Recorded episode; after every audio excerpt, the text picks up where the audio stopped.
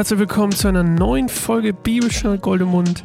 Wir nähern uns dem Ende unseres Evangeliums, wollte ich gerade sagen, also zumindest unseres Textes. Und wir sind, ich habe hier meine Lampe vergessen. Das mal wieder eine neue Session hier, in der ich aufnehme. Und äh, die erste ist immer so ein bisschen unbequem, bei der zweiten finde ich dann raus, wie ich eigentlich bequem sitzen will.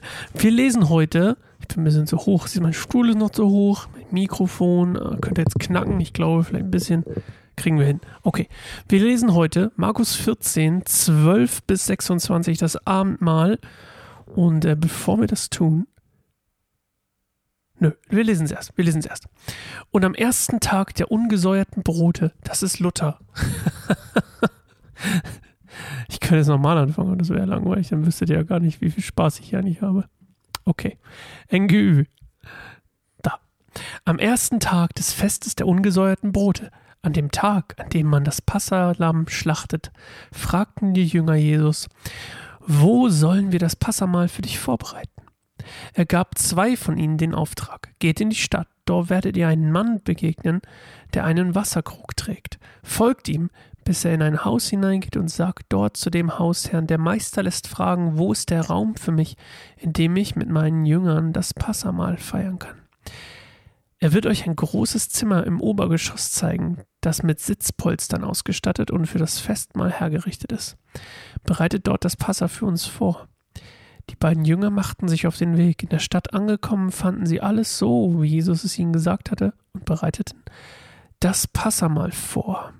Okay, wir machen mal kurz das. Hier macht die NGÜ einen Cut, das ist ja ganz nett.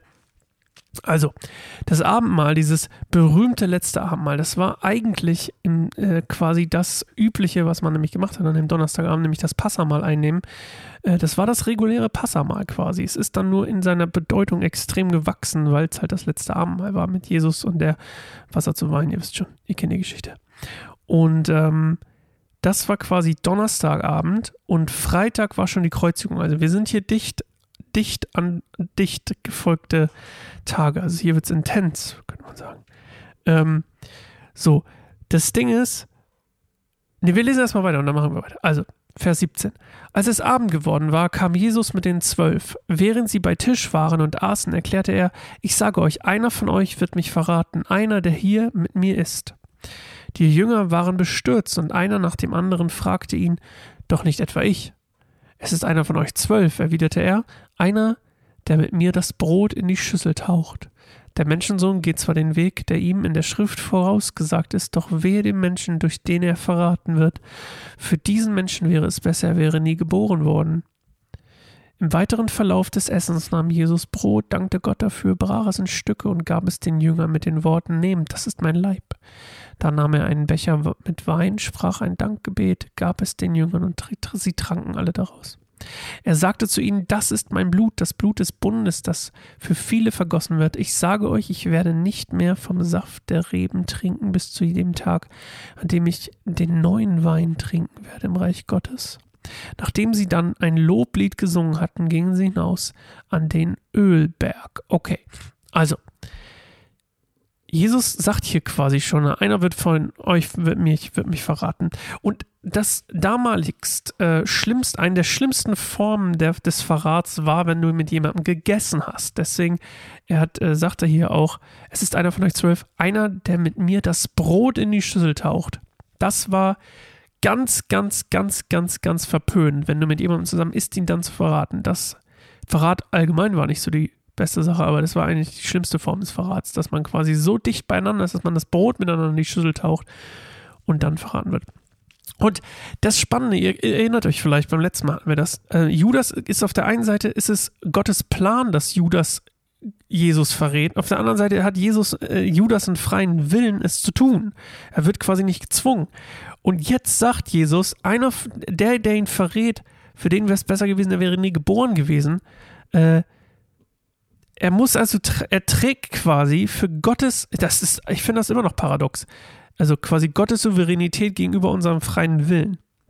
Also Jesus sagt, wir tragen die, oder er trägt die, die quasi Konsequenzen dafür, Jesus zu verraten, obwohl es Gottes Plan ist, dass Jesus quasi verraten wird.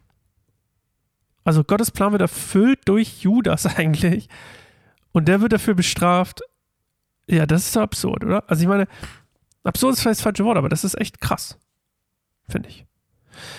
Naja, auf jeden Fall, äh, ich meine, ich habe doch nicht mehr zu sagen. Also er muss quasi moralisch für seine Tat irgendwie doch die Verantwortung übernehmen. Geistlich, nicht nur moralisch. Geistlich auch, also moralisch dann auch, weil er sich ja schließlich umbringen wird. Ähm, oh, Spoiler. Ähm, weil er es nicht aushält. Was auch krass ist. Alles krass. Äh, ist eine krasse Geschichte, das mit Judas. So, und dann äh, das, was, was ich auch spannend fand, also Jesu Blut hier quasi, das, was quasi hier beim Abendmahl eingenommen wird, stellvertretend, äh, also der Wein, also Jesu Blut, ihr wisst schon, was ich meine, äh, besiegelt quasi den alten Bund und schließt den neuen Bund. Also quasi die Vergebung der Sünden und die Gemeinschaft äh, mit Gott. Ja. Spannend, oder? Das war, oh, ich bin noch nicht so ganz fit. Äh, wenn ich ein bisschen nasal klinge, liegt das daran, dass ich mein Pflaster neu gemacht habe. Ich habe euch ja erzählt, ich habe mir hier sowas im Gesicht. Äh, habe ich es überhaupt erzählt? Ich kann mich gar nicht erinnern. Ich hatte so eine kleine OP im Gesicht äh, und da habe ich so ein Pflaster jetzt im Gesicht und ich kann meinen Mund nicht so richtig öffnen. Und das zieht ganz schön an meiner Nase. Ich habe es nämlich heute selber neu gemacht und ich bin kein Arzt. Das merkt man, wenn man das jetzt angucken würde. Äh, für alle, die das Glück haben, mich zu sehen in meiner unendlichen Entstellung, ähm, werden das bestätigen können. Okay. Ähm, das war auch nicht das bessere Ende als vorher. Okay, wir hören jetzt einfach auf und wir hören uns äh, morgen wieder. Bis dahin. Ciao. Oh, das war nicht der Ausknopf. Jetzt. Ciao.